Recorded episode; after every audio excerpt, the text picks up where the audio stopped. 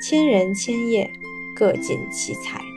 大家好，我是小千，欢迎和我一起走进各行各业，感受普通人的职场生活。Hello，大家好，这期请到的嘉宾是陆美丽，她是在读者做新媒体运营。陆美丽，你方便先给大家说一下你工作主要是做什么的吗？就是面向什么类型的用户，大概的工作内容是什么？之前的话是一直在读者新媒体工作，工作了四年，从文案编辑，然后干到了新媒体运营主管。从我的工作内容来说，我们是主要负责一个微信公众号的运营，然后大家也可以关注一下我之前运营的公众号，就是读者，就是我们大多数人从小到大一直在看的那个杂志。然后我在这家公司工作的时候，每次跟别人介绍我自己，被问到的最多的话就是“是那个读者吗？”是的，就是那个读者。然后确实从小看到大，哦，是吧？我是做微信公众号运营编辑，工作内容呢主要是包括三个板块。嗯，第一个板块就是一个基础的运营工作，那可能就包括公众号群发文章的编辑、排版、审核、群发，还有一个筛选、留言等等。这部分工作呢，也是最基础，也是琐碎、很日常的工作，也是最不可或缺的工作。因为我认为，只有这部分工作做好了，把用户维系好了，那我们可能才会有后续的变现的收入呀，等等。第二个工作内容的话，就是一个原创文章的撰写。我自己认为，作为一个编辑的话，能写出一个爆款的文章才是。呃，最重要的，能写出爆款文章，你才能选出爆款文章。最后的话，再达到一个更高层次的目标，就是教别人如何写文章。最后一方面的工作内容就是一个活动策划运营，然后我们平时也会根据一些营销热点来策划活动，啊，主要是提高一个用户的活跃度，比如说在四二三世界读书日、五二零情人节、七夕等等。啊，我大概的工作内容就是这样子的。哦，哎，那你们一天二十四小时大概会怎么安排啊？就几点上班，几点下班，然后中间时间的大概比例是多少？我们公司是一个弹性上班的，早上八点到九点半上班，然后下午的话是五点到六点半下班。你早来就是早走的那种作息，然后还是比较人性化的。而我自己的话，一般是早上八点钟会到公司，到公司以后。最先开始的工作可能就是一个选编文章，去网上搜集一些比较符合品牌调性的，然后比较高阅高阅读量的文章，然后再报送到领导那边。另外的话，可能还要处理一些比较琐碎的事情。大概这一部分工作内容结束的话，就要到十一点半了，那基本上就要开始午休了，就可能会。点个外卖，或者是去个吃个饭，那结束了可能就会，呃，要么就是在桌子上趴着休息一会，要么就是跟同事开黑等等。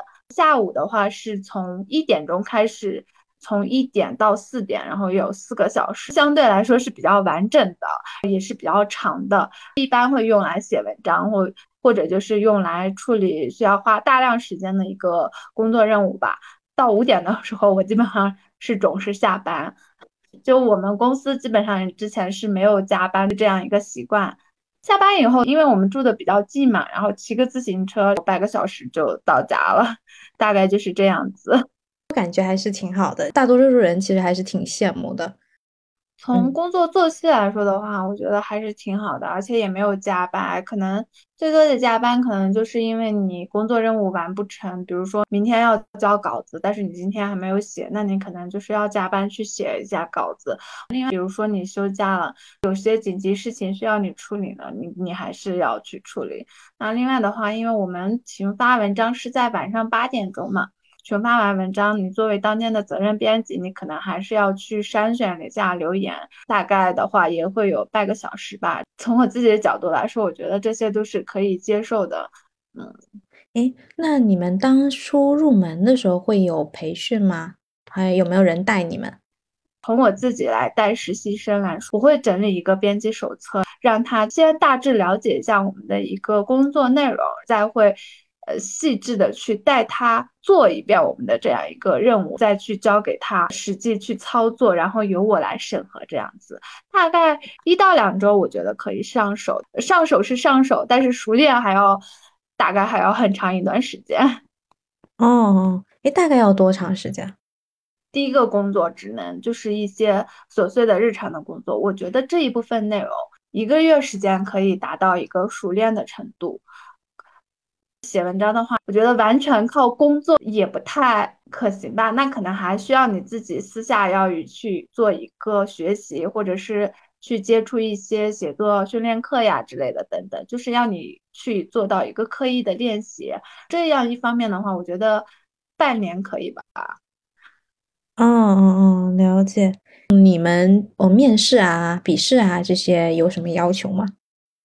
第一是比较看重一个工作态度，呃，因为我们琐碎的事情会比较多。另外一方面的话，也会有一个写文章的一个考核，就是你基本上要了解新媒体文章写作的套路是怎样的。比如说，我现在去面试读者的话，那我可能会去看一下他近半年发的文章是怎么样一些类型，他面面向的用户是哪些，他经常会发哪些话题这样子。哦，了解。你们的大概技能要求会有哪些要求？首先是办公软件要会，另外的话还会涉及到 PS 呀、PR 呀，还有秀米编辑器啊，就是一些排版软件。嗯，还有可能会涉及作图的一些网站，比如说创客贴呀，还有凡科呀、图怪兽呀等等的之类的。呃，但是这些技能都是不做强硬的要求。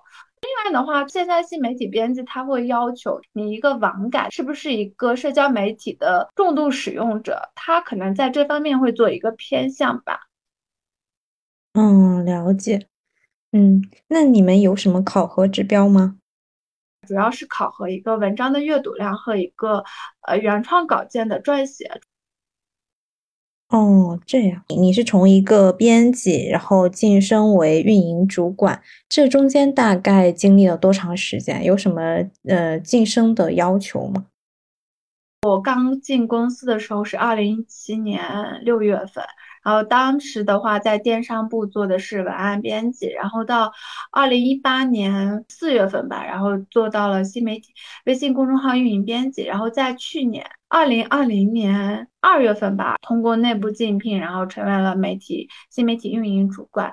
我觉得我能晋升，主要是我对公司的各个部门的业务都比较了解。另一方面的话，就是我工作比较用心，并没有局限于自己的那一部分工作内容，而是而是尝试着也去接触了一些其他力所能及的业务。哦，他会要求你的能力更全面一些。是的，我我认为是这样的。可能有些编辑他写文章会比较好。在对公众号运营并这一方面，比如说活动策划这方面，可能就不是那么 OK。那或者说你对这方面业务也不是很关心，也不是很了解，不知道这个流程要怎么走。综合来说的话，可能并不是那么的好吧。嗯，了解。哎，你们公司有一个固定的晋升周期跟晋升流程吗？嗯，我们公司并没有，就相对而言还是比比较扁平一点。嗯，了解。诶，那你晋升前后工作内容有什么变化吗？工作内容越来越多吧。比如说刚开始做文案编辑，只写文案，就写一些商品啊、呃图书呀，或者是其他一些广告文案吧。但是后来做微信公众号编辑以后，需要去负责公众号的运营，还要写稿，还要写呃文案，可能就越来越杂。然后后来。成为新媒体运营主管，负责一个账号的运营了。那它对应的考核指标会有变化吗？随着一个岗位的晋升，会有一个基本薪资的一个提高，但是考核指标的话，还是依据一个文章的阅读量，还有一个稿件的撰写。大家其实大多数新媒体编辑都是的。那可能有些新媒体编辑他会还会考虑一个转化呀、变现呀等等。哦，这样。哎，那你们工资大概是什么构成？是底薪加提成吗？然后大概水平是什么样的？我们的话基本上就是底薪加那个绩效，绩效的话就是对于文章的一个阅读量，还有原创稿件的一个考核，从五千到一万这样一个水平。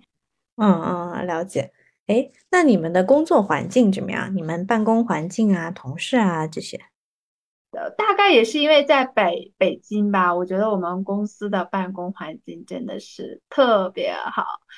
书上写的那种窗明几净。离职了之后，我也去西安找过工作，也去杭州找了工作啊。当然，这两个城市也是非常非常不错，而且都是新一线城市嘛。但是，就是办公环境相对而言还是差那么一丢丢，就是尤其楼层的公共卫生环境差很多。而且，杭州去的那家公司卫生间，它竟然是没有网络的。嗯，这么神奇？它对，它就会对那个数据信号进行一个屏蔽，你知道吗？嗯，限制你们 厕所的时长吗？是的。然后我的领导呢，我觉得。我的领导同事都很 nice，我前领导，然后我们俩关系挺好。他是东北人，而且我们呢，我们俩就很能聊得来，然后现在也成为了朋友。前段时间还一起去江西玩了一圈。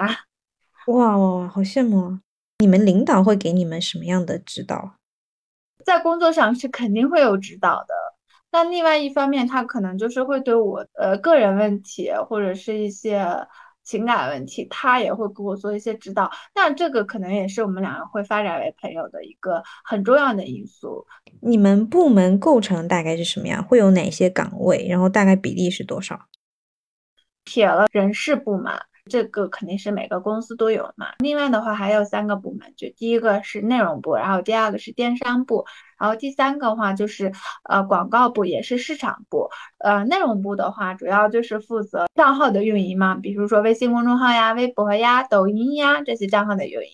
电商部呢就是负责电商的一个转化，他们要负责天猫店的运营，要负责有在商铺的运营，要负责京东商铺的运营等等的。然后市场部它主要是对广告的一个合作吧，会有一些媒介会来找我们去做合作，比如说在我们的呃微信公众号里面发人发文章、发广告等等。哦，了解。诶，那你们工作之余会做些什么？就是比如团建啊，下班的一些生活啊。就是从公司角度来说的话，我们团建还是比较少的。一年的话，就是除了年会，全公司的团建大概只有一两次吧，而且也没有出过北京。然后别人家都是去三亚、去南昌、去去哪个海岛，然后我们就是去哪个轰趴馆、去哪个 健身房，就很拿不出手。我自己的话，就每天下班了就规规矩矩的回家，然后运动啊、刷剧呀、睡觉。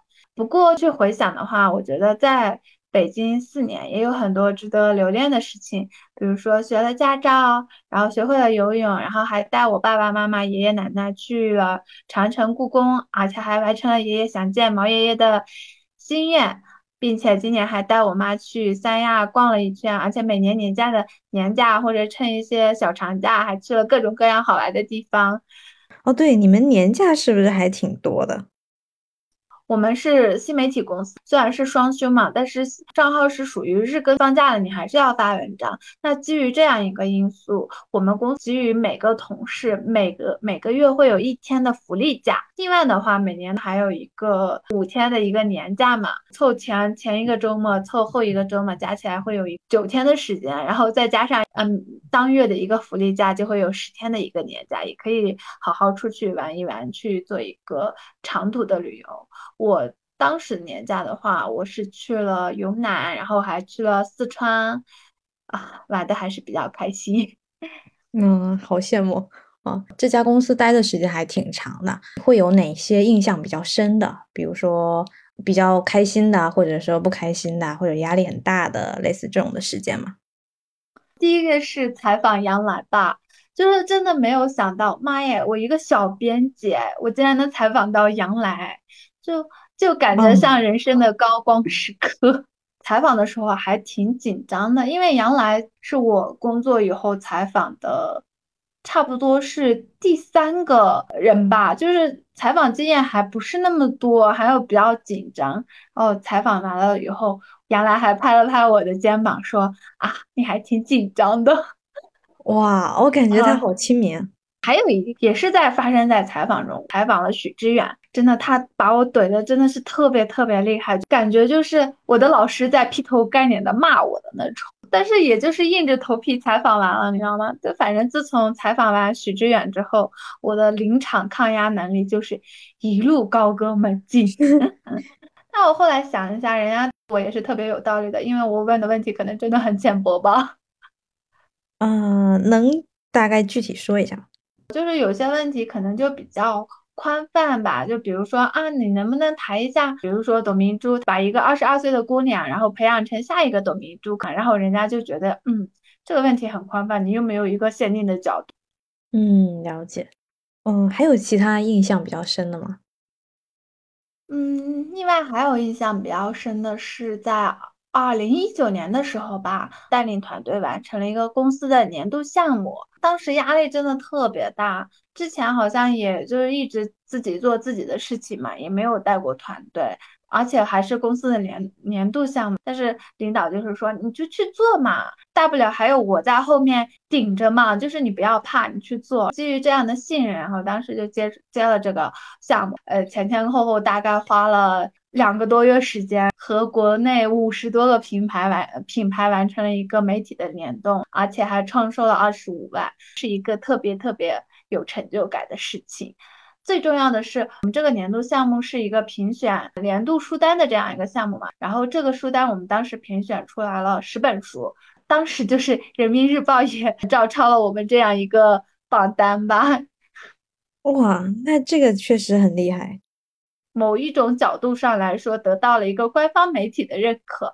哎，你当时是带领多少团队啊？大概是做怎么做的？